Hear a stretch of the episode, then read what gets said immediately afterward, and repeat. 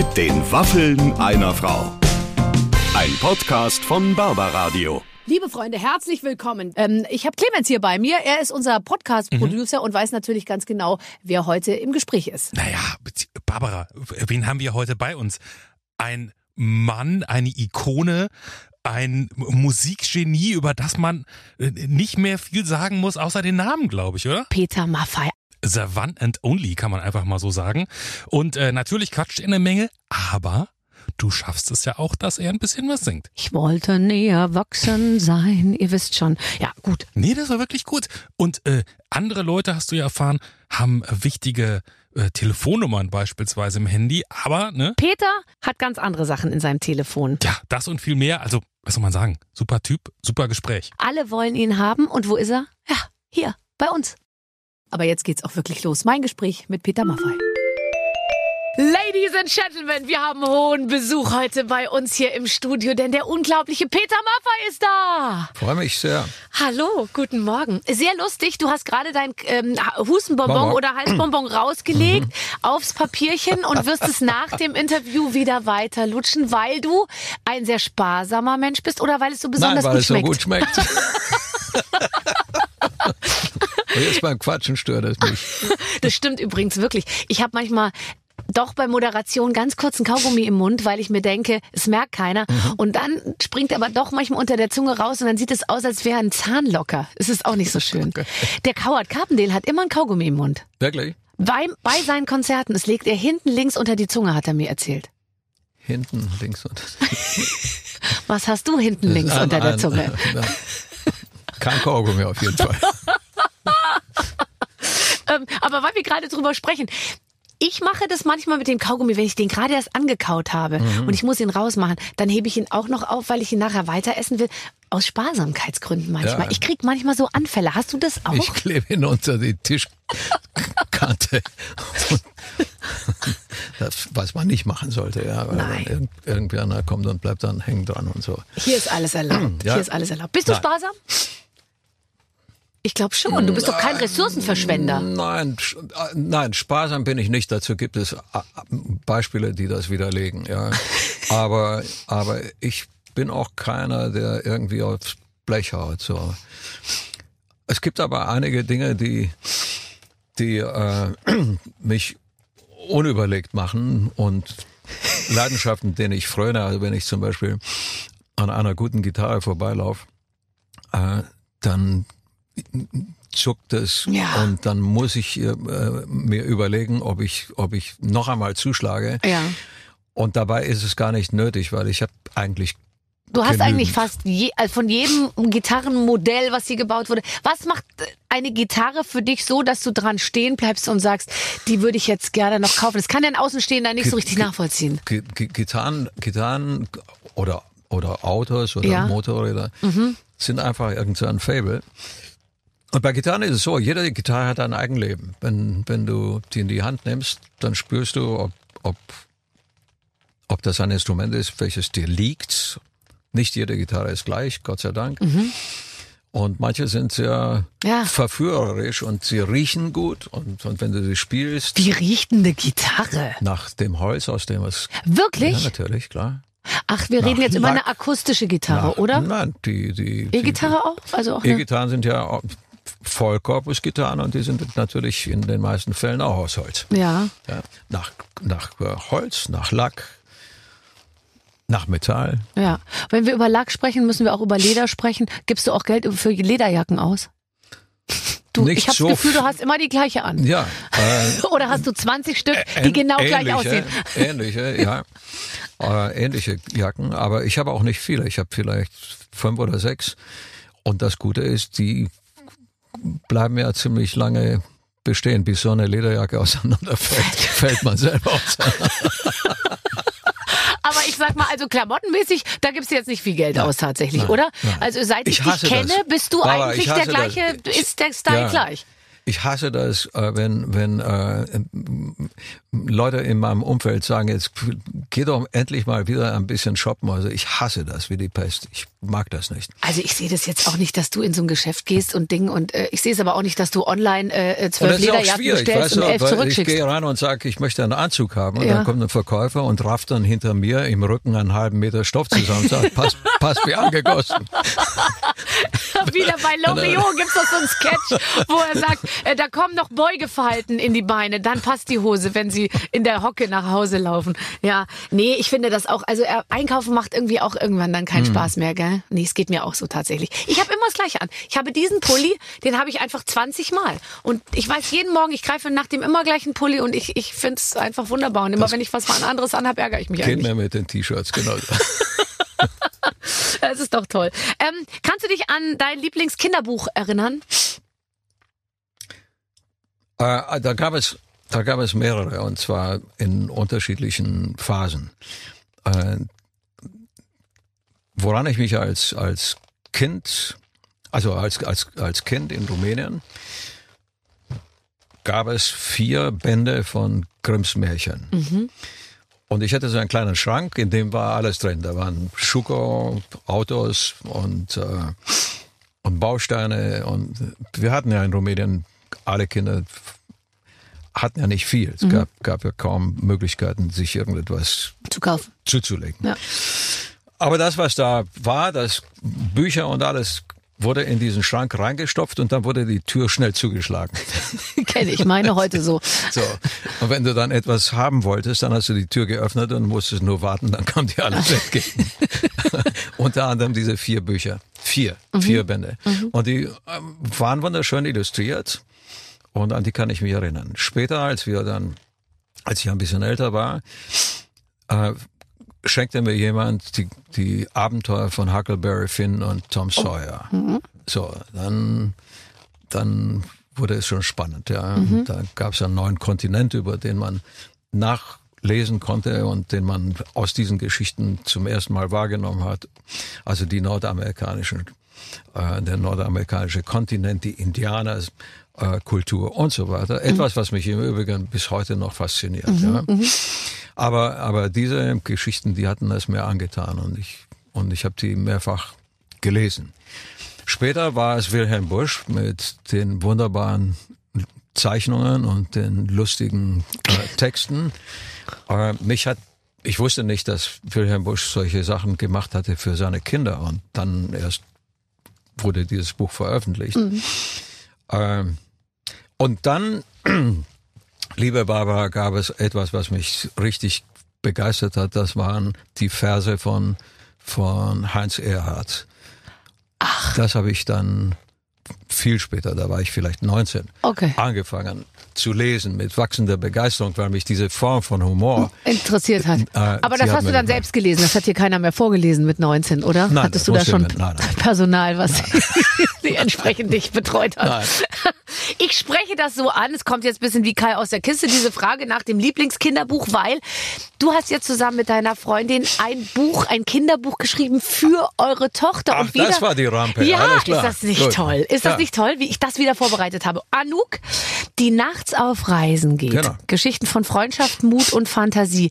Ähm, warum geht sie denn nachts auf Reisen, die kleine Anouk? Weil sie im Grunde genommen nicht schlafen gehen will und die Eltern erfinden einen einen, einen Track. Mhm. Das sind diese Geschichten. Mhm. Äh, Anouk wacht auf, nachdem sie ins Bett gegangen ist, äh, weil sie einen Lichtschein unter der Tür mhm. sieht. Und das macht sie neugierig und dann steigt sie aus ihrem Bettchen, geht an diese Tür, öffnet sie und in dem Augenblick, wo sie sie öffnet, betritt sie eine, eine Abenteuerwelt. Und in dieser Abenteuerwelt erlebt sie verschiedene Sachen, äh, begegnet anderen Protagonisten. Ähm, Spielen da auch Protagonisten mit in diesem Buch, die schon durch dich äh, in irgendeiner Form bekannt geworden sind? Nein. Okay. Nein, Kein Tabaluga kommt vor. Also ist einmal auf dem Bauernhof, dann ist sie okay. Irgendwo in einem in einem Zirkus und so weiter. Aber sie sie hilft denen, denen sie manchmal begegnet, über vermeintliche Schwächen hinweg. Darum geht es eigentlich, dass man, dass sie diese kleine Begabung hat, eine, eine Schwäche in eine Stärke umzuwandeln. Ja? Also wenn einer sagt, er ist zu klein, dann sagt sie, du passt dann in, in Sitze rein, in die andere nicht mehr reinpassen. Reinpassen. Also, Mhm.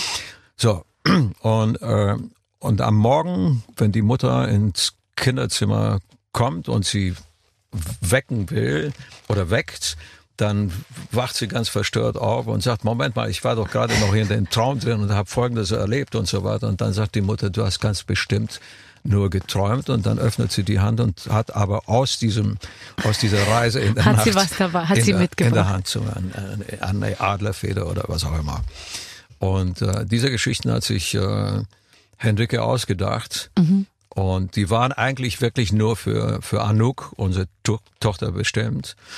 Aber dann kam Joël äh, Toulionas dazu, eine, eine, eine großartige Illustratorin. Und das entwickelte sich immer mehr und die Leute in unserem Umfeld haben gesagt, komm, das Buch, das ist vielleicht auch etwas für andere Kinder und andere Familien. Und Ja. so wurde das veröffentlicht. Und ich meine, du bist ja inzwischen, also du bist ja das Prädikatsobjekt für äh, wertvoll für Kinder sozusagen. Also ähm, du du du hast dich ja, du bist ja mit deiner Arbeit für Kinder und so bist du ja genauso bekannt äh, wie für deine Arbeit mit Musik und und äh, und äh, auf der Bühne stehen und Im Rock. Grunde genommen hast du, hast du recht, denn Tabaluga äh, ist im, im Prinzip etwas sehr Ähnliches. Ja. Also auch in den Geschichten von Tabaluga werden ja Werte vermittelt oder Ja. Inhalte vermittelt mit Werten, von denen wir einfach annehmen, dass sie, dass sie Sinn machen, in einer Familie diskutiert zu werden. Ja. Und das ist bei, bei den Geschichten von, von Hendrike genauso. Das finde ich toll. So, also es geht um Freundschaft, um Mut und Fantasie. Was äh, davon ähm, glaubst du ist am wichtigsten im Leben? Alle drei Sachen sind wichtig. Wenn man keine Fantasie hat, ist das Leben trostlos. Wenn man keine Freunde hat, dann gibt es kein Netz, in das man mal fallen kann, wenn es einem dreckig geht.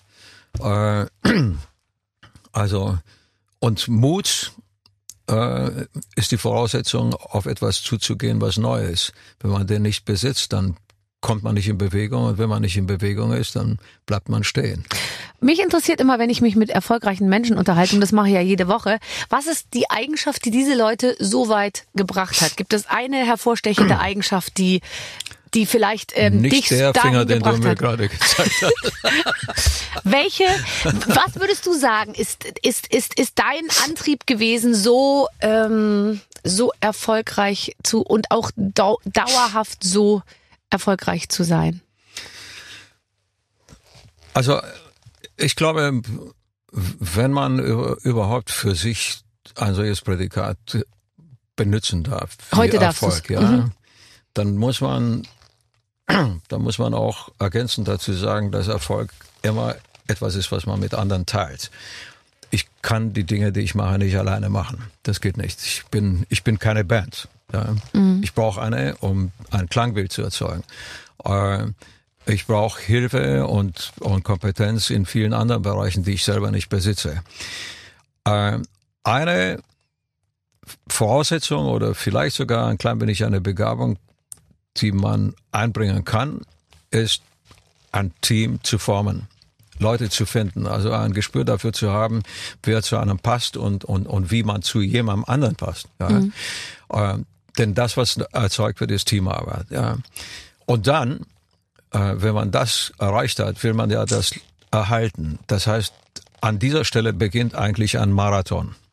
Und der Marathon ist für mich die entscheidende Disziplin, nicht der Sprint. Also, ja? durchhalten durch. Aber ich meine, du, ja, Motivation, gegenseitiger Respekt, äh, sich Raum lassen, aber dann auch viel Zeit miteinander all die verbringen. Dinge, ganz ja. genau, all die Dinge formen, wenn du so willst, eine Perspektive. Und je mehr Respekt und je mehr Raum und je mehr Motivation du ausgibst oder, oder bereit bist zu empfangen, desto länger wird diese Reise. Aber du hast ja nicht gewusst, dass das so eine lange Reise wird, als du gestartet bist. Ich wusste überhaupt nicht, dass Nee, ich so eben. lange lebe. Also, ja, dass man überhaupt so viel, also so lang so viel machen kann und dass ja auch es immer, immer weitergeht. Das ist ja großartig. Ich finde, das ist die größte Inspiration. Es ist ein, ein, äh, ein großartiges Geschenk des Schicksals, dass man in der Lage ist, eine solche Distanz überhaupt zurücklegen zu dürfen. Ja, das ist so. Äh, Es hätte auch viel kürzer ausfallen können. Ja. Äh, Es gibt viele Umstände, die eine solche Reise nicht lang werden lassen. Ja, zum Beispiel Gesundheit. Wenn man eine Konstitution hat, die, die äh, Ja. Aber zum Beispiel auch Erfolg. Ich meine, es hätte ja auch sein können, dass du nach zehn Jahren einfach keinen Erfolg mehr hast, aber du hast es geschafft. Du bist der Erfolg, ich habe es nochmal nachgelesen, erfolgreichster Musiker, 19 Nummer 1 Alben. Das ist ja schon, ich weiß, das ist cool, weil man immer mit den eigenen Erfolgen konfrontiert sich so denkt, ja, keine Ahnung, ich weiß auch nicht genau, wie das alles Nee, geklappt ich versuche hat. das nur zu relativieren, weil, weil, weil man sieht oft diese Höhepunkte, ja, ja, und es gibt natürlich mindestens, äh, mindestens genauso viele auch Tiefpunkte. Die gehören genauso dazu. Ja. Äh, Die, die, die Frage ist nur, wie verarbeitest du einen Tiefschlag? Wie verarbeitest du eine Delle? Und ich versuche dir gerade die Antwort zu geben. Am besten kannst du das überbrücken mit, mit Leuten um dich herum, mit einem Gefüge von Menschen, mit einem Team. Und das ist, du fragtest nach dem Schlüssel zu, zu, dieser, zu dieser Kontinuität. Den sehe ich eigentlich in einem Team und im Marathon. Und du bist sehr treu, was dein Team angeht. Also zumindest was das berufliche Team angeht. Da bist du ja tatsächlich äh, die ganze Zeit seit Jahrzehnten mit den gleichen Leuten äh, zusammen. Fast, ja. Es kommen, Gott sei Dank gibt es ein paar junge Quereinsteiger, Man muss auch ab und zu mal Platz machen für einen Jungen. Ja, ja. Ja, aber, aber äh, es stimmt. Es gibt einige, mit denen bin ich zusammen seit Anfang an und das ist jetzt über 50 Jahre. Das ist übrigens bei mir auch so. Ich, ich würde mein berufliches Team also auf keinen Fall verändern. Das wäre für mich der größte Einschnitt, wenn, wenn sich beruflich etwas ändern würde. Das da. ist meine Burg. Ja. Also schau mal, zum Beispiel in, in der Band spielen Leute äh, seit 30, 40 Jahren zusammen. Wir, wir spielen eigentlich, wir machen Musik, okay, aber eigentlich leben wir zusammen. ja. Da ist ja schon die zweite Generation auf der Bühne und bedroht uns, ja. Kens, Kens Sohn, zum Beispiel Lian, ein fabelhafter Musiker und Sänger, äh, der drückt auf die Tube. Mein Kleiner, der sagt, gib mir ein Mikrofon, ich will da raus. Und Dinge dieser Art. Also wir, eigentlich leben wir zusammen. Es ist eine Lebensgemeinschaft geworden. Ja, es ist toll. Es ist ja auch die Familie, mit der du tatsächlich reist. Also äh, und trotzdem äh, frage ich mich immer. Äh, ja, aber das ist ja so toll, wenn man die Leute so gut kennt. Man muss dann auch nicht sagen, du, heute Abend gehen wir mal noch was trinken oder so. Ich, es geht und kommt alles so, ne? Ja. Auch ohne es zu sagen. Aber dafür bist du nie. Ich glaube, ich habe noch niemals von dir irgendwas gelesen. Äh, Peter Maffei äh, stürzt ab oder betrunken oder ich habe dich noch nie in irgendeinem Zusammenhang ähm, über dich gelesen, irgendwas, was außerhalb der Bühne stattgefunden hat. Also so, äh, dass du jetzt da äh, Kon Kontrollverlust ist nicht also, deins. Nein, habe ich, habe ich. Äh, nun haben wir auch vor 30 Jahren noch kein Interview miteinander geführt. Das Barbara. stimmt. Das finde ich übrigens sehr, ich, sehr, sehr schade. Ja, da habe ich, äh, da habe ich schon Gas gegeben, auch in dieser Richtung.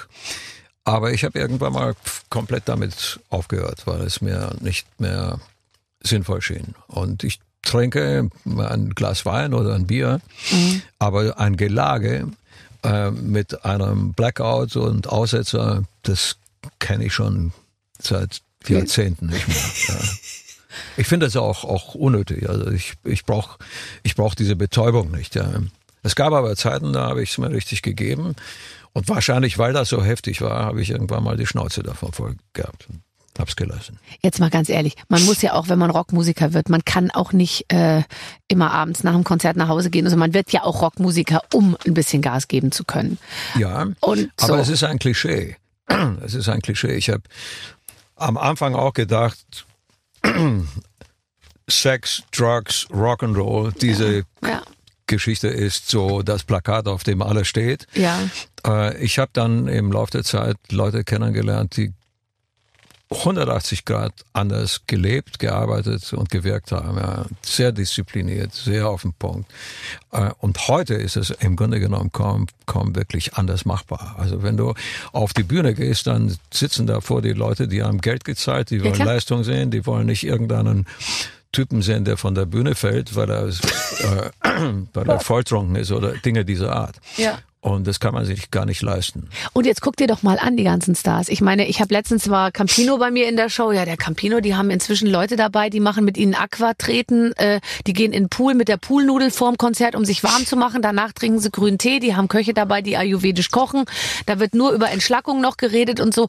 Äh, egal ob Sting, ob äh, wer weiß. Ja, ich aber glaube, guck dir Campino an. Ich war durchtrainiert, Ja. wach, Ja. auf, äh, auf dem Punkt. Sonst geht's nicht. Sonst geht's tatsächlich Genau nicht. Das kannst du ja gar nicht, äh, das kannst du gar nicht durchhalten sonst.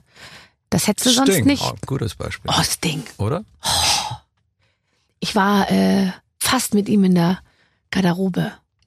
Echt? Also sein Manager, sein deutscher Plattentyp, hat gesagt, ähm, nach dem Radiopreis, als Sting da war, hast du Bock, noch ähm, bei Sting in der Garderobe Champagner zu trinken? Und dann dachte ich mir, komm. Also ich bin echt nicht so ein Groupie, aber jetzt, da gehe ich jetzt mal hin, ja. Und so, scheißegal. Und wenn es nur fünf Minuten ist. Dann kam ich in die Garderobe, da haben wir auch Champagner getrunken, aber was er nicht gesagt hat, war, dass Sting zu dem Zeitpunkt schon im Hotel war. Das heißt, ich saß in der Garderobe von Sting und habe. Champagner getrunken, aber halt ohne Sting. Naja. Aber in der, Mit in, der, mit der Wende habe ich jetzt nicht gerechnet. Alles gut. Das der- ist kommt was anderes. Nee, aber in der Ecke lag noch eine Maskenbildnerin vom NDR, die Okay. den Sting davor geschminkt hatte. Und die sagte immer nur, Die diese Haut, diese Ausstrahlung, dieser Mann, wunderbar. Die war völlig, die konnte gar nicht mehr sprechen. Irgendwie. Die war, die war so begeistert. ähm, hast du, bist du, bist du, ähm, fallen bei dir die, mh, sage ich jetzt mal, die Visagistin vom NDR auch in Ohnmacht, wenn du kommst, weil du so wahnsinnig nett bist? Das ist mir noch nicht Super Frage, geworden. Barbara, ja. super Frage. Ich, Ganz toll, weiter so, Barbara. habe ich äh, noch nicht festgestellt, dass die umfallen. Nee, aber du bist ja keiner, der sich. Ich sitze ja mit geschlossenen Augen meistens da, weißt du, da Ja. kriege ich das nicht mit. aber du, du bist jetzt keiner, der sich abschirmt vor den anderen, glaube ich. Ich glaube, was sie toll finden, äh, auch, dass du bist, glaube ich, ein, einfach ein netter Mensch. Du bist ein guter Das Mensch. weiß ich nicht. Ich, ich kann auch anders sein, aber, aber ich halte nichts von diesem, von diesem äh, abgeschirrten Leben. Ja. Mhm. Ich gehe gerne an die Tankstelle und wasche mein Auto selber. Ja. Äh, oder gehe bei Edeka einkaufen. Wirklich? Also das finde ich schon. Also Peter Maffei, der irgendwie neben mir an der Fleischtheke steht, da muss ich sagen, das, äh, das, Genau das so finde ich, nicht, finde ich nicht Ich schlecht. bin ja nicht Musiker geworden, um ein anderes Leben zu führen. nee, ja. das stimmt. Ja. Ja. Und ich habe, äh, ich kann dem Umstand nichts abgewinnen, dass um mich herum irgendwelche breitschultrigen, mit Sonnenbrillen bewährten Typen irgendwie sich wichtig machen. Das ist nicht mein Ding. Ja, ich finde vor allem auch, wenn man diese ganzen Sachen nicht mehr macht, dann ist man ja nicht mehr Teil des normalen Lebens. Ich finde, wenn man alles für einen vorbereitet und dann wieder weggeräumt wird, dann ist es so, als kommt man nur noch hin und Stoff wechselt und dann geht man wieder und geht woanders hin und alles wird immer gemacht. Und ich finde, dann lebt man gar nicht mehr, weil für mich ist eben Leben auch Einkauf. Alle sagen immer zu mir, warum lässt du dir denn nicht alles liefern und so? Aber ich will mir nicht alles liefern lassen. Ich will im Supermarkt stehen und mir das alles anschauen irgendwie. Ich finde das, ich finde das gut. Ich- Die Mischung ist es Ich halt. möchte wissen, wo die Fruchtzweige stehen, verstehst du? Ganz genau. Und du weißt es. Und du weißt auch noch, was ein Fruchtzwerg kostet. Und das macht dich so sympathisch tatsächlich. ähm, ähm, hattest du, hast du, hattest du hohe Ansprüche an dein Leben? Hast du dir vorgestellt, als du, ich meine, du hast in deinem Instagram, habe ich vorhin gesehen, hast du geschrieben, vor 58 Jahren bin ich, sind wir nach Deutschland gekommen mit meiner Familie. Hattest du, an was hattest du an, also was hast du dir vorgestellt, wie das alles so werden würde in deinem Schau mal, Leben? Barbara, mit 1,68 kannst du keine hohen Ansprüche Doch, du stellen. hast hohe Ansprüche. Und du hast sie ja auch alle, du hast ja auch noch alle erreicht.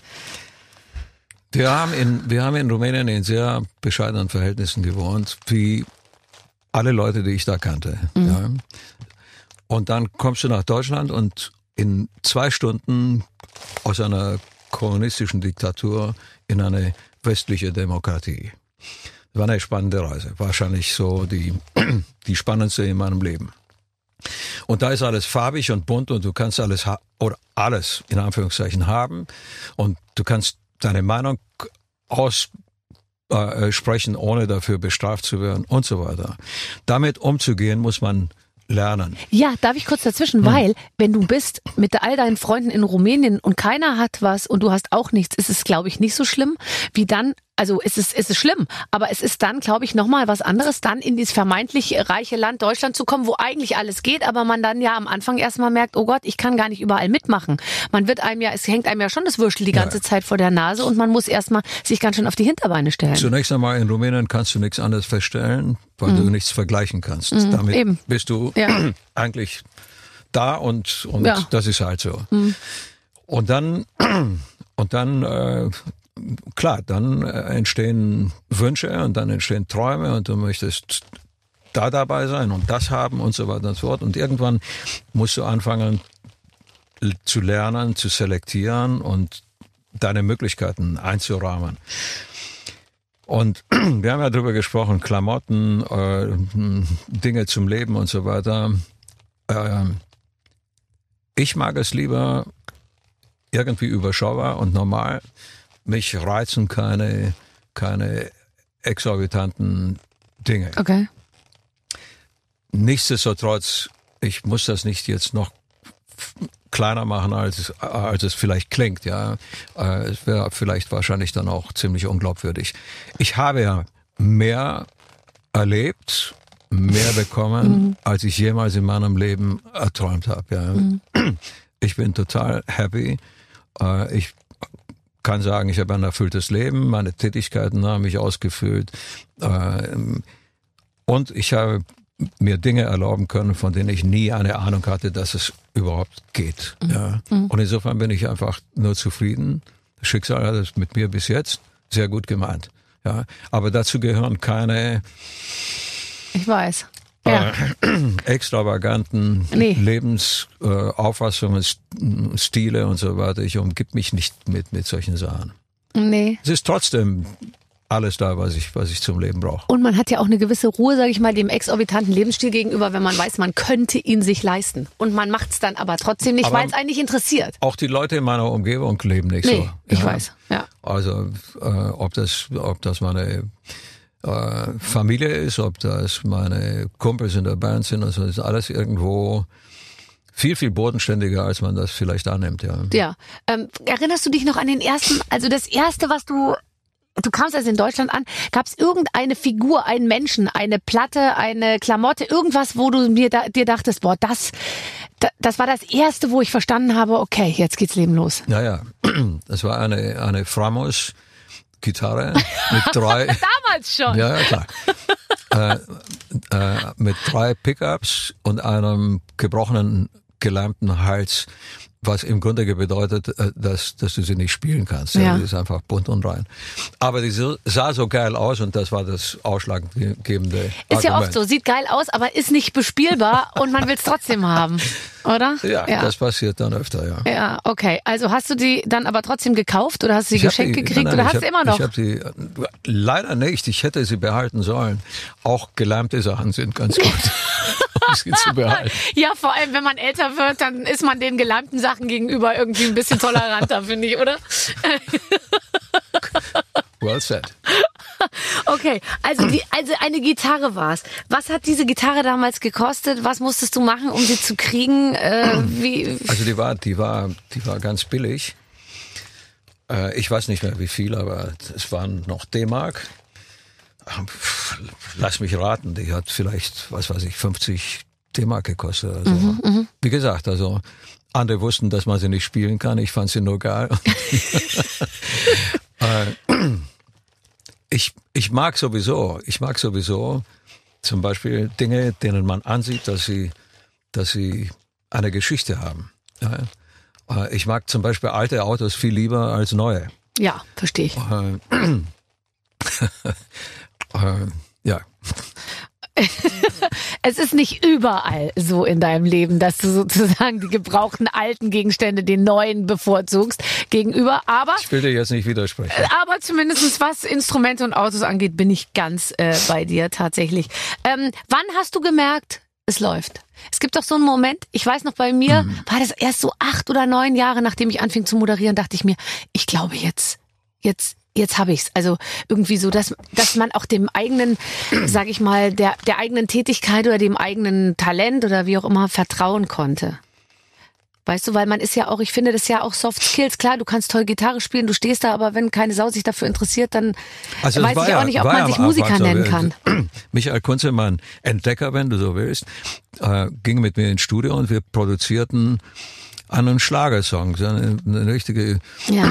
Schmacht. Äh, Schmonzette. Ja, Du hieß das Werk. Mhm, Und äh, und ich dachte, okay, wenn das der Einstieg sein soll, dann dann machen wir das. Ja. Also du warst flexibel zu Beginn deiner Karriere. Was Ich ja, hatte auch dem nichts entgegenzusetzen. Das wurde so bestimmt und wenn ich den Vertrag, den Schallplattenvertrag haben wollte, dann musste ich das machen.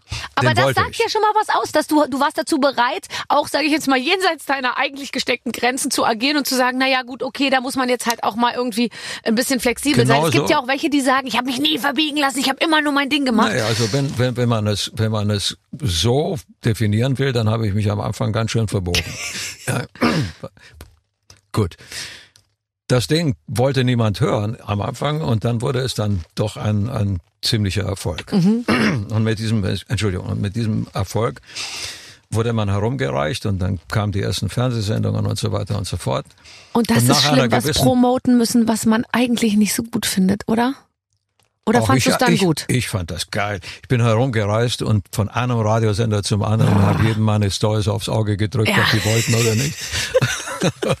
und nein, ich fand das, ich fand das toll. Ich war, ich war 21. Ja, okay. Vor mir öffnete sich irgendwie eine völlig neue Welt. Mhm. Naja, und vielleicht zwei Jahre, ein, zwei Jahre danach, nach dieser, nach diesem Start, fühlte sich das alles sehr gut an. Und da konnte man vielleicht schon mal das Gefühl haben, jetzt läuft es. Ja. Das war ein Trugschluss. Es ging dann irgendwann mal ziemlich äh, nach unten und ich dachte schon, jetzt geht der Ofen aus. Fand dann aber eine Band und einen Einstieg wieder zurück in, in, in, in ein bisschen die Musik, die, die ich vorher gemacht hatte. Konnte mich durchsetzen bei meiner Plattenfirma. Äh, habe mich getrennt von einigen Leuten, die bei den anderen Dingen bleiben wollten. Wir produzierten das erste Album, das eine, eine fette Eins wurde in Steppenwolf. Das war Ende der 70er Jahre. Und dann entstand so ein, ein Apparat um mich herum, von, von dem wir äh, eingangs gesprochen haben.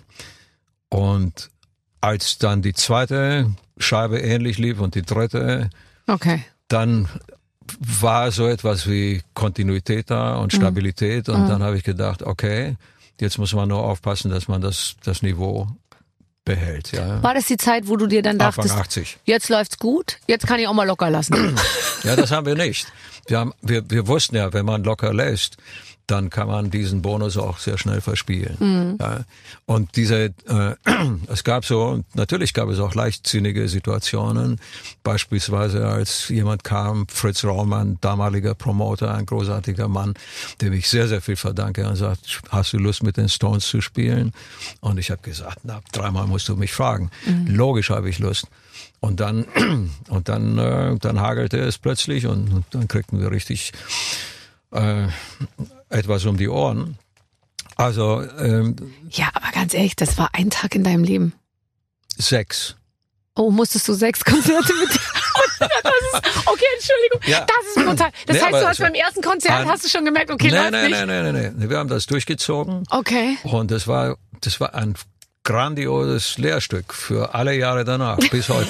Ist das Ja. toll? Ja, ja. Ja, ich meine, man ist dann immerhin als Band ja noch zusammen und und äh, kann das gemeinsam durchstehen. Aber das ist ja also, boah, also auf, wenn's, wenn du auf einer Bühne stehst und es läuft, glaube ich, gibt es kein schöneres Gefühl. Für, also Das ich, das ist wirklich. Aber wenn man auf einer Bühne steht und es läuft nicht, es gibt auch wenig, was schlimmer ist. Also wenn, ja. wenn äh, die Ja. Zeit war, die Zeit war heavy, weil da flog alles, was man irgendwie als Wurfgeschoss benutzen kann, flog da auf die Bühne. Und wir haben unsere Gitarren benutzt als als Um Band, das abzuwehren. ähm, aber glaube mir, dass dieses Rotlicht, das das ist eine eine hat eine ganz wichtige Funktion gehabt. Und äh, ich rückblickend würde ich darauf gar nicht verzichten Nee. wollen. Ich finde so etwas ganz wichtig. Und ist auch eine gute Geschichte, ehrlich gesagt. Weil ich meine, im Rückblicken kann man ja über alles auch lachen. Hast du auch manchmal Humor? Hat dich Humor auch weitergebracht? Das haben wir jeden Abend auf der Bühne, wenn es läuft. Okay. Weil die Typen um mich herum sind keine, keine Jungs von, von Traurigkeit. Nein, und dann das werden kann man nicht sagen. Zoten, dann, Ja. dann zwischen den Stücken und so. Es passiert ja immer irgendwo mal was Komisches und dann lässt sich der eine über den anderen aus und wir, wir genießen das. Ach toll. Ich möchte auch gern mal mit dabei sein, wenn ihr auf der Bühne. Ich besorge dir eine Gitarre. Ja, ja, sehr Geleimt. gut. Du, äh, tatsächlich. Ich bin ja eher so, bei uns zu Hause ist ja sehr viel Geige und Cello im, äh, im, äh, im Angebot. Um Gottes Willen. Mhm. Äh, Tu doch nicht so, du hast ja auch Geige gespielt. Ja, deswegen sage ich auch, um Ja. Gottes Willen. Aber das müsste dir doch auch gefallen, mal so eine alte Stradivari. Da hast du jetzt mal richtig viel Geschichte in einem Stück Holz. Das ist in der Tat, wenn man so ein Instrument besäße, Ja. etwas ganz Besonderes. Toll. Gibt ja nicht viele. Nee, aber ich, äh, ich kann dir helfen. So, pass auf. Wir spielen ein Spiel. Lieber Peter, liebe Barbara. Wir haben von den Fans der Show immer wieder eine große Bitte erhalten und diese werden wir jetzt erfüllen. Vorausgesetzt, ihr macht uns nicht einen Strich durch die Rechnung. Ihr spielt heute kein Spiel, sondern ihr sollt singen. Hm. Ich weiß nichts davon, wenn ich das bitte kurz sagen darf. Wir haben keinen größeren Wunsch als Nessaya einmal von Barbara und Peter zusammenzuhören. Den Text haben wir dir, Barbara, nochmal hingelegt. Peter kann ihn hoffentlich, ja. Den Text äh, legt los, wann ihr möchtet. Natürlich könnt ihr auch noch mal üben. Vielen Dank. Wir üben doch nicht. Wobei doch, du übst gerne. Du übst nicht, aber du probst gerne. Du bist ein Ich- absoluter, äh, du bist als sehr gerne probend äh, bekannt. Das muss man ja auch. Wenn du eine Zeit lang nicht, nicht äh, übst, Mhm. beziehungsweise probst, dann kommst du aus der Übung. Ja. Und, äh, und dann klingt das auch so. Wie ist das, wenn du neue Stücke machst? Also jetzt mit dein Album ist seit einem Monat raus, so weit. Wenn du diese Stücke jetzt singst, hast du die schon so drauf in Fleisch und Blut, dass du die blind Überhaupt singst? Oder nicht. hast du manchmal noch so kurze. Schrecksekunden? Äh, es gibt ja immer, es gibt immer einen, einen, einen, eine Feuerprobe. Ja. Äh, Und wenn die bestanden ist, wenn du da durch bist, Ja. dann, dann ist der tote Punkt überwunden. Das also stimmt. ich muss einmal auf der Bühne gestanden haben und mich da durchgeprügelt haben. Und, und dann wird es leichter. Aber ich habe äh, eine grundsätzliche Textschwäche, weswegen ich immer und unverzichtbar einen Teleprompter brauche. Ja. Und guckst du da wirklich drauf? Weil ich finde ja immer, Hm. wenn man auf den Prompter guckt, dann hängt man da so dran und dann kommt man da auch nicht mehr weg. Ich arbeite immer ohne, ich habe noch nie mit Prompter gearbeitet, weil wenn ich einmal das lese, dann lese ich da einfach weiter und denke nicht mehr nach. Du hast es nur da, ich, das ist nur psychologisch, oder? Dass du weißt, wenn dir was nicht Ich habe in einfällt. der Schule es gehasst, wenn irgendjemand gesagt hat, hier ist ein Gedicht von Goethe und das lernen wir auswendig. Ehrlich? Mochte ich nicht. Und das ist hängen geblieben und, äh, und das ist wie ein Trauma. Ich kann meine Texte im Grunde genommen eigentlich ganz ordentlich, Ja. aber wenn du mir den Teleprompter wegnimmst, kann ich sie überhaupt nicht mehr. Und dann komme ich wirklich ins Schleudern. Also ich laufe an dem Ding vorbei und Ja. niemand merkt das wahrscheinlich wirklich. Ja. Ich gucke da einfach rein, hole mir ein Stichwort und dann weiß ich wieder, wo ich stehe. Es macht meine Arbeit ein bisschen unabhängiger. Ja, ich kann Mhm. ein bisschen mehr beobachten, mit den Leuten kommunizieren und Mhm. so weiter. Aber es gibt im Grunde genommen kaum einen Abend, an dem ich nicht irgendwo mal auch daneben hau und äh, Ja, aber das ist ja super. Ich glaube eigentlich, Text vergessen auf der Bühne ist, ist eigentlich fast das am wenigsten Schlimme. Ich habe mal morgens beim Frühstücksfernsehen um 6 Uhr mein neues Song vorgestellt, da habe ich eine ganze Strophe komplett. Ich bin auch gar nicht mehr reingekommen. Das ging so schnell. Und wenn du dann nicht die, ich baue mir immer so Brücken irgendwie und wenn ich diese eine Brücke, Denkst die habe ich nicht gekriegt und dann, dann, dann war alles weitere, war auch verschwunden. denkst du eigentlich, wenn du eine Zeile singst, schon an die nächste, um sie zu erwischen? Es kommt drauf an. Also manche Lieder, die ich halt schon so lange singe, die singe ich so, dass ich, äh, dass ich währenddessen schon plane, was ich morgen einkaufe, was ich anziehe, äh, wer, wer, wer die Kinder zum Tennis Das fährt und können so. nur Frauen. So multi Aber es gibt sind. tatsächlich Sachen, wo ich genau weiß, wenn ich, wenn ich da falsch singe, dann singe ich auch das nächste falsch eben, Okay. weil man dann auf dem falschen, auf der falschen Fährte ist irgendwie. Naja, aber ich habe ja jetzt einen Text hier. Okay, ich wollte nie erwachsen sein. Äh, wird die Musik eingespielt? Ich habe keine Ahnung. Auf unser Ohr. Oh Gott, das ist so schön. Ich singe mit Peter. Können wir das bitte aufzeichnen? Laufen sicher die Maschinen? Fahrt die Musik ab!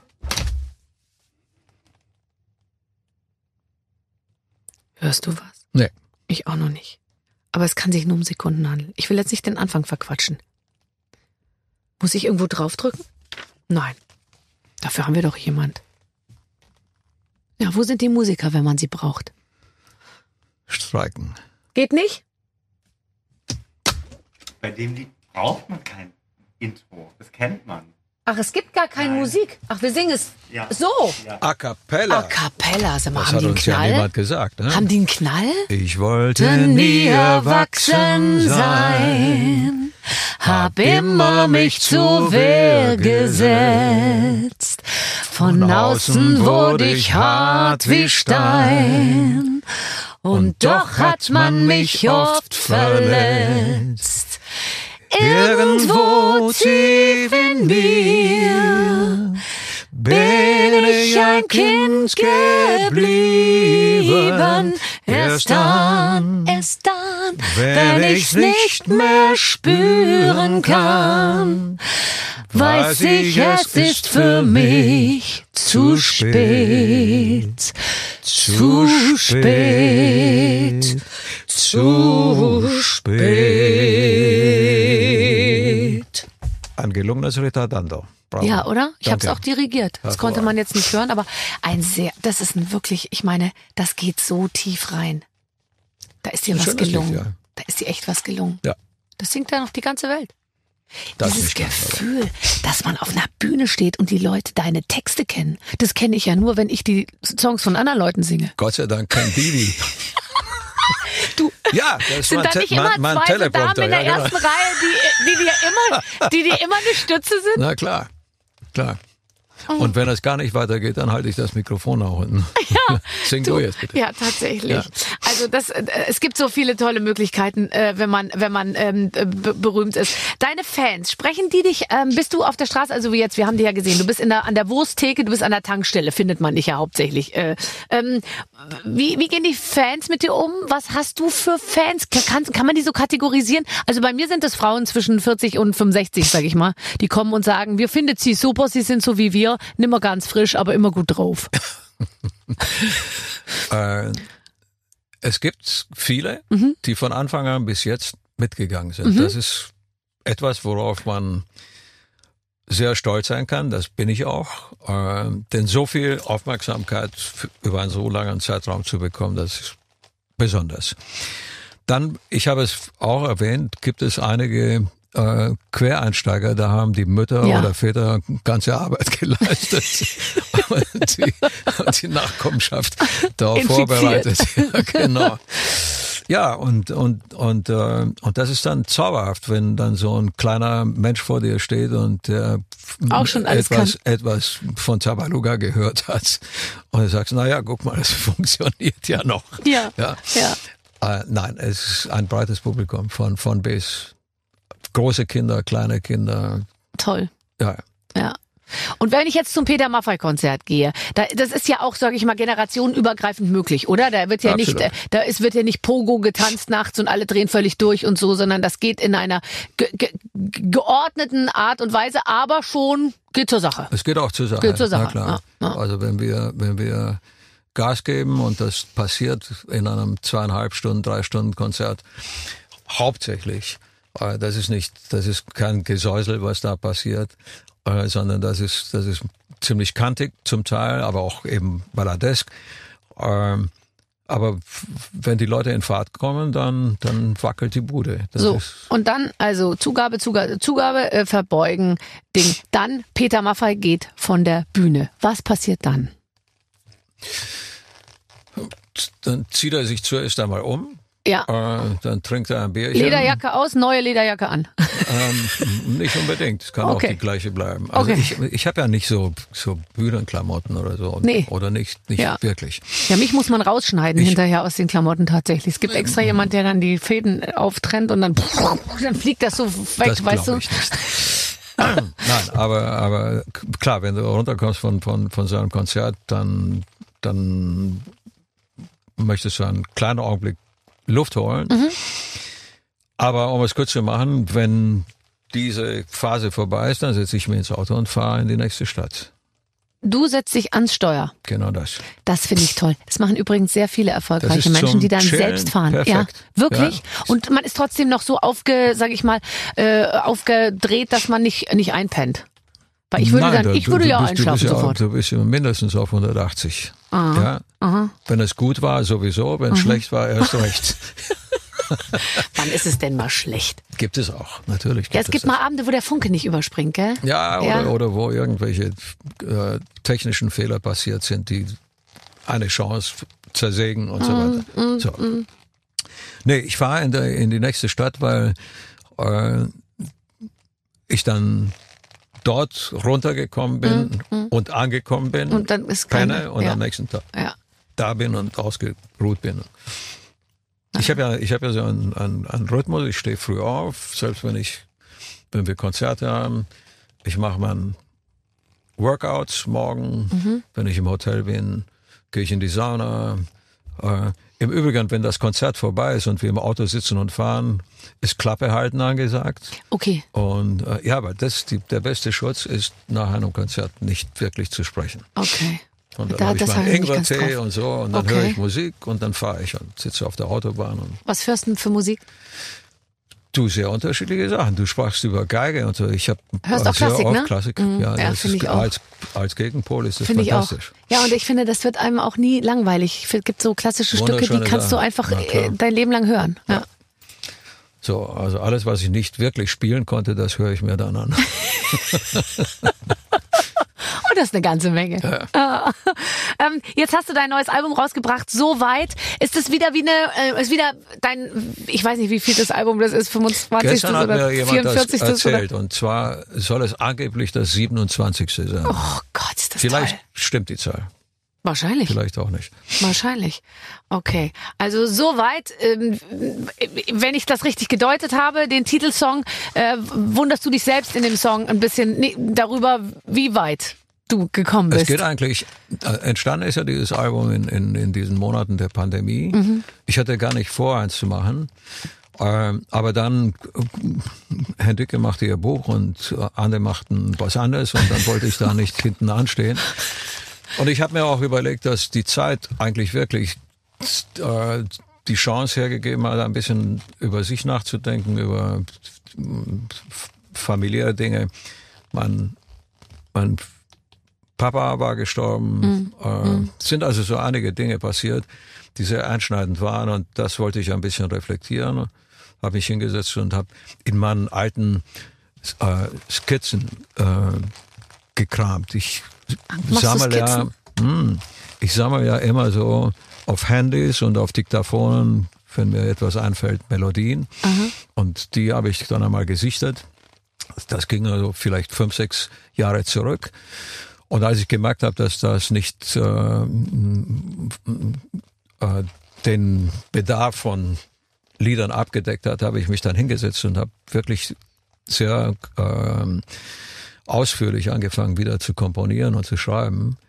Und habe eigentlich Bezüge genommen auf Dinge, die mich irgendwie beschäftigt haben in dieser Zeit. Ähm, ich glaube, ich glaube, dass ich noch nie ein so autobiografisches Album gemacht habe. Auf gar keinen Fall habe ich ein Album so produziert wie dieses. Mit so viel Zeit? Mit Ruhe? so wenigen Menschen. Wir haben das Album nur zu zweit eingespielt.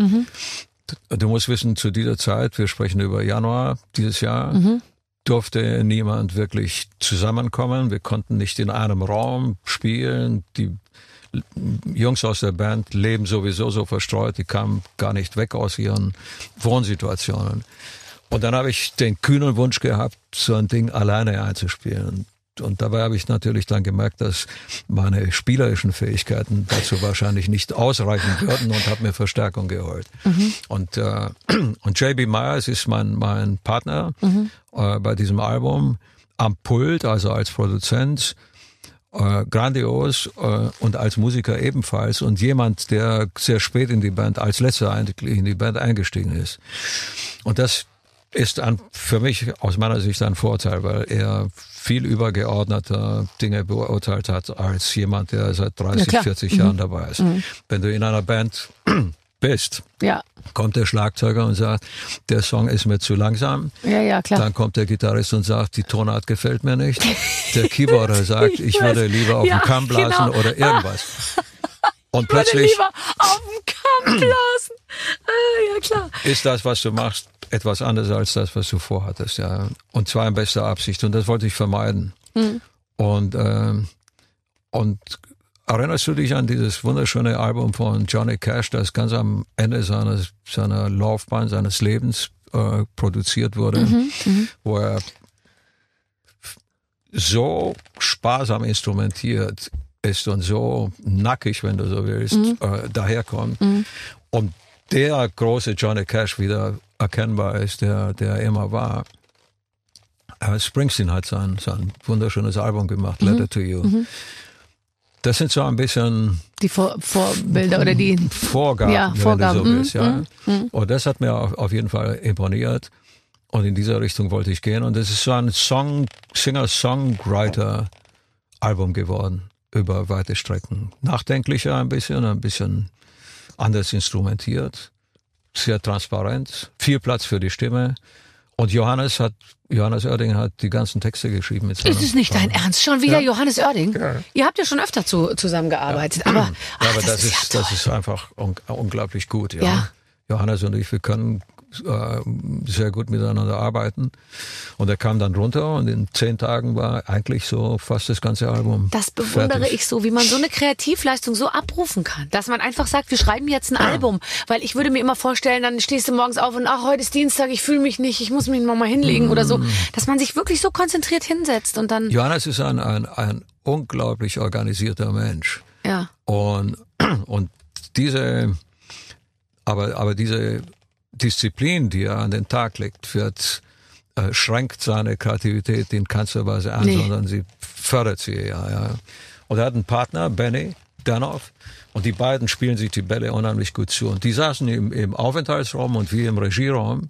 Und Super. immer wenn einer eine gute Idee hatte oder glaubte, eine zu haben, Hat er angerufen. gleich rübergekommen und hat sie vorgetragen. Bist du denn auch ganz eng mit Vincent Weiss, weil ja Johannes Oerding und Vincent Weiss so ein enges Team sind? Ich kenne Vincent eigentlich Ja. ganz gut. Ja, der interessiert Äh, sich auch für Autos übrigens. Der hat die gleichen Ich Interessen weiß, wie du. Ich weiß. Ja, nur fährt er ein bisschen schneller. Mit seinem Lotus, glaube ich. Hat er. Äh, Nein, äh, ich kenne Vincent eigentlich eigentlich äh, recht gut, aber anders als als Johannes. ja. Mhm. Okay. Und Johannes und ich, wir haben da auch musikalisch so eine eine eine ziemlich ähnliche Wellenlänge. Super. Also das heißt, du hast wieder, äh, du hast wieder relativ viel auf die Beine gestellt in diesem Jahr, sag mal. Ja, Ja.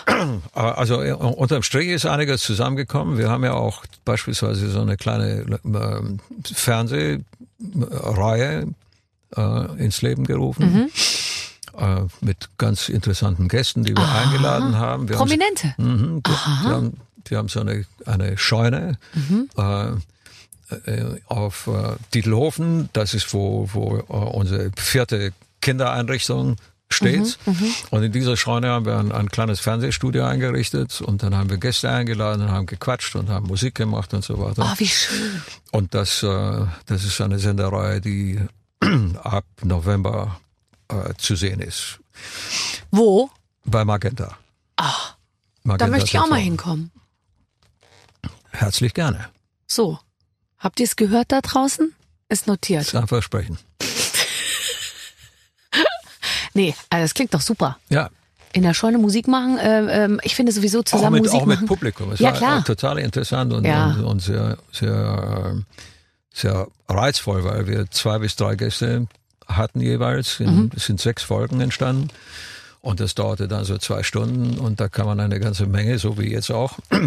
Ja, ist doch erstaunlich, wie schön es ist, wenn Menschen sich treffen, die sich füreinander interessiert und einfach interessieren und einfach miteinander reden und dann noch miteinander Musik machen. Ich, ich, ich beneide dich eigentlich darum, ich mache ja auch Musik, aber dass du dieses, dass du das so hast, dass du dich mit Menschen zusammen einfach setzt und dass man dann, dass da auch richtig was entsteht, ja. Also ich finde das schon, ich glaube, weißt du, was ich glaube, wenn ich dir so zuhöre, du hast ein richtig gutes Leben. Ich habe ein gutes Leben. Ja, du hast ein richtig gutes Leben. Manchmal schweinegutes Leben. unterhalte ich mich so mit Leuten und dann denke ich mir so, oh Gott, keine Sekunde möchte ich mit denen tauschen. Weißt du, wenn das alles auch so nach außen gerichtet ist. Nee, ich habe ich hab, ich hab Bock drauf. Ich habe ich hab, äh, mit 14, als ich das erste Mal mit meiner damaligen Schülerband auf die Bühne gegangen bin, war ich fasziniert davon, wie dieses Gefühl zustande kommt zwischen dem Publikum und, und, und jemandem, der oben auf der Bühne steht. Und das wird zu einer Einheit. Das hat nie aufgehört, interessant zu sein. Ja. Und äh, ist immer spannend. Ich habe auch nichts anderes gelernt, also ich hätte auch keine Alternative. Ich muss das machen. Ja, du, wir wollen dich jetzt auch nicht in die Alter, Altersarmut hier entlassen. Du, er, er muss noch, er muss weitermachen, der Peter mal. Er kann nur auf der Bühne stehen. Du hast übrigens total recht. Bei mir ist es auch so. Ich muss es am Anfang schaffen. Du musst am Anfang, du musst rausgehen und du musst eine Verbindung zum Publikum aufbauen. Und das ist an uns. Also ich finde, die, die auf der Bühne stehen, die müssen das leisten. Das, Das ist ja Publikum das ähm, macht auch was, aber es ist schon, und wenn das dann klappt und man dann fliegt, dann ist es wirklich der Es Himmel. gibt eigentlich nur zwei, zwei äh, entscheidende Augenblicke. Das ist äh, der erste und der letzte. Richtig. Ja, wenn die Leute rausgehen, siehst du an, auf, an ihrem Gang. Ja. Ohne Spaß. Ja. Ob sie Spaß hatten oder nicht. Ja. Und, und manchmal stehe ich dann, wenn du, wir sprachen drüber, was ist, wenn man von der Bühne geht. Mhm. Manchmal stehe ich dann noch am Mischpuls. Da sieht mich ja keiner und beobachte die Leute. Und das ist grandios. Und wenn ich dann sehe, wie sie, in welcher Verfassung sie rausgehen und sie gehen raus und sind fröhlich und gut gelaunt und, und, und haben den Abend genossen, dann das- ist das für mich das ein, ein Geschenk.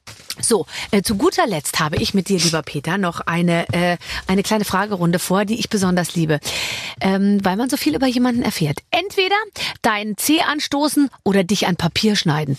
Was denn das für eine Scheißfrage? Die habe ich auch nicht verstanden. Nächste Frage. Entweder heute so viel kaufen können, wie du willst, oder jeden Sa Tag nur eine Sache kaufen können. Jeden Tag nur eine Sache. Ja, gell? Lieber nackt auf einem Kaktus sitzen oder im Skianzug in der Wüste. Das ist mir sehr unangenehm, ist eine redaktionelle Leistung und Sie haben mir die Sch- ja, in der Wüste. ich kann ab mag's mit diesen Fragen nichts zu nicht. Wie soll das gehen? entweder in deiner äh, nee, warte, entweder eine Beziehung führen und keine Freunde haben oder Single sein und gute Freunde haben. Ey, sag mal, natürlich Single sein und gut, viele gute Freunde haben. Nein. Ah, okay. Wirklich? Also du würdest dich für die einen Freund sozusagen, für die eine Wenn, wenn das eine funktionierende Sache ist, ist das doch entscheidend. Ja, Ja, ja, stimmt schon. Du ja hast schon recht. viel, Viel nix was, Gescheites, ja. was nicht funktioniert, ist nicht, äh, kann nicht ein gutes Ziel sein. Ja. Oh, du hast recht. So, entweder eine Schlange oder eine Vogelspinne als Haustier. Dann lieber eine Schlange. Es ist interessant. Ja. Ist, ist es so, dass man immer nur vor einem von den beiden Angst hat? Also du hast natürlich Angst. keine Angst, wollte ich gerade Ja, sagen. Ich habe vor Schlangen keine Angst. Eben, aber vor Spinnen ein bisschen. Auch nicht, aber, aber Schlangen sind, äh, sind ein bisschen, ja, weiß nicht, größer, anfassbar. Ja, irgendwie schon, oder? Aber es gibt ganz viele Leute, die sagen, Und mit Schlange. Schlangen haben, hat man es öfter zu tun, also kann man besser damit umgehen. ähm, entweder einen Strip auf der Familienfeier oder ins Dschungelcamp gehen. Oh Gott.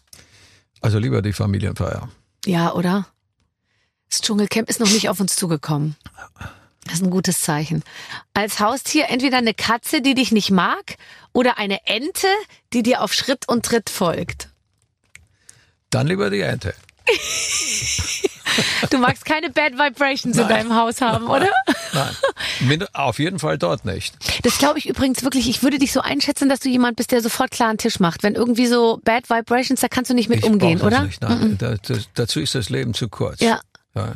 Also warum sollte man sich mit sowas aufhalten? Mhm. Ja, es geht mir auch, Auch so. wenn Leute einem so den Tag vermiesen, Mhm. weißt du, du steigst gut aus, gelaunt aus den Federn und dann kommt der Erste und, und knallt dir so einen vor den Latz und du sagst, muss das jetzt sein? Warum eigentlich? Mhm. ja. vergeudet einfach zu viel. Das stimmt.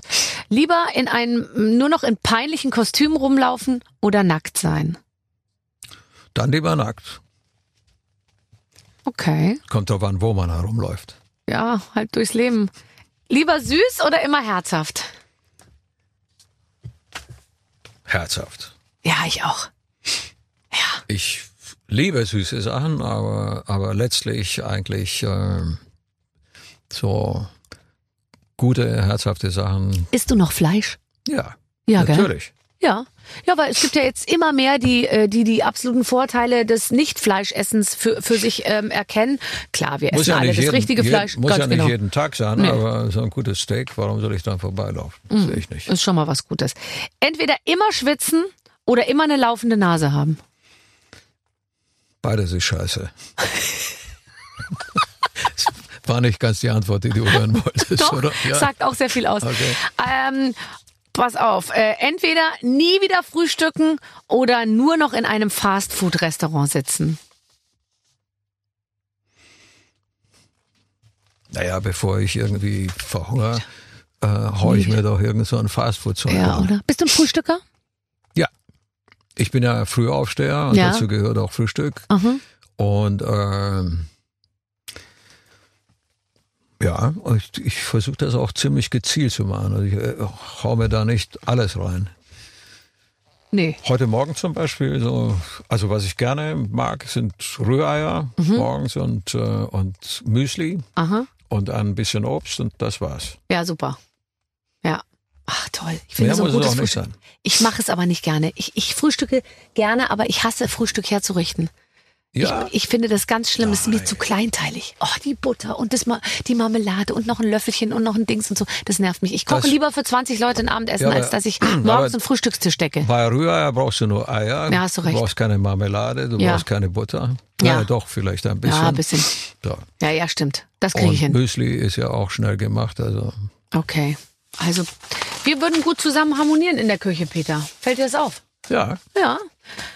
Es hat mich äh, sehr, sehr, sehr gefreut, mit dir so lang zu quatschen. Soll ich dir was sagen? Ich finde dich richtig toll. Das gebe ich dir gerne zurück. Ich mein's im Ernst. Ich finde dich richtig, richtig toll. Und ich, äh, ich, äh, ich, ich bin ein Fan und ich bewundere dich und ich äh, freue mich auf alles, was kommt. Ich wünsche dir ein schönes Jahr. Bald ist Weihnachten. Und ja. Mach's gut, Barbara. Tschüss. Vielen Dank. Peter Ciao. Maffei. Der wunderbare Peter Maffei. Ich hoffe, es hat euch gefallen. Es gibt natürlich jede Menge anderer Gespräche mit vielen anderen Prominenten. Ähm, äh, tatsächlich in der App barbaradio.de ist der Weg zum Glück. Also äh, viel Spaß beim Hören der anderen Podcasts und nächste Woche gibt's eine neue Folge. Dann wieder mit einem super Prominenten. Ich freue mich. Bis dahin, eure Babsi. Mit den Waffeln einer Frau. Ein Podcast von Barbaradio. Das Radio von Barbara Schöneberger. In der Barbaradio App und im Web. barbaradio.de